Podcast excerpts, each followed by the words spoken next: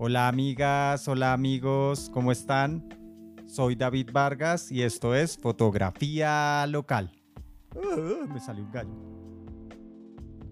Este podcast lo estoy grabando recién llegado a mi hogar después de una gran jornada de trabajo cubriendo las Olimpiadas Especiales Fides, un hermoso evento que me ha dejado grandes experiencias, por darme la oportunidad de conocer a personas realmente especiales.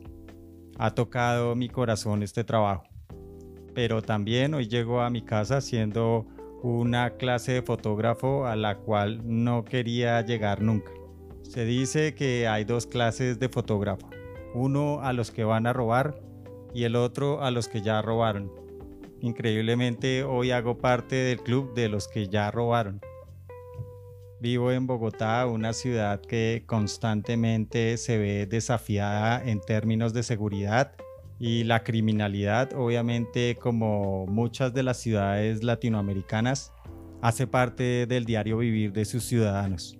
Y duele mucho saber que nos acostumbramos a esto.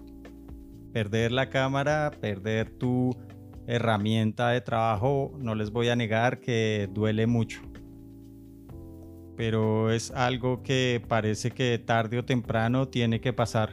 Había experimentado algunos robos de personas cercanas, eh, colegas que habían perdido la cámara y me había tocado muy cerca vivir las situaciones.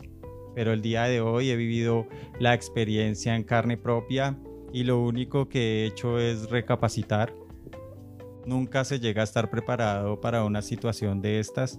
Como buenos bogotanos siempre vivimos azarados en la calle, pero por más azar y precaución que tengas cuando sales de tu casa, no sabes en qué momento te va a llegar y siempre te va a coger desprevenido. Los ladrones son expertos en lo que hacen y se valen de cualquier artimaña para engañar a cualquiera descuidé mi cámara un momento y cuando volví ya no había una de las dos cámaras con las que estábamos trabajando y era la mía. Y nuestro trabajo tiene eso de picante. Siempre salimos con nuestros equipos que como todos saben son muy costosos y estamos siempre expuestos a algo como esto. Así que si me están escuchando, espero a los que hacen parte de un lado de los que no los han robado, espero que nunca les pase que nunca tengan que pasar por esto. Y los del otro lado me gustaría que me dieran la bienvenida.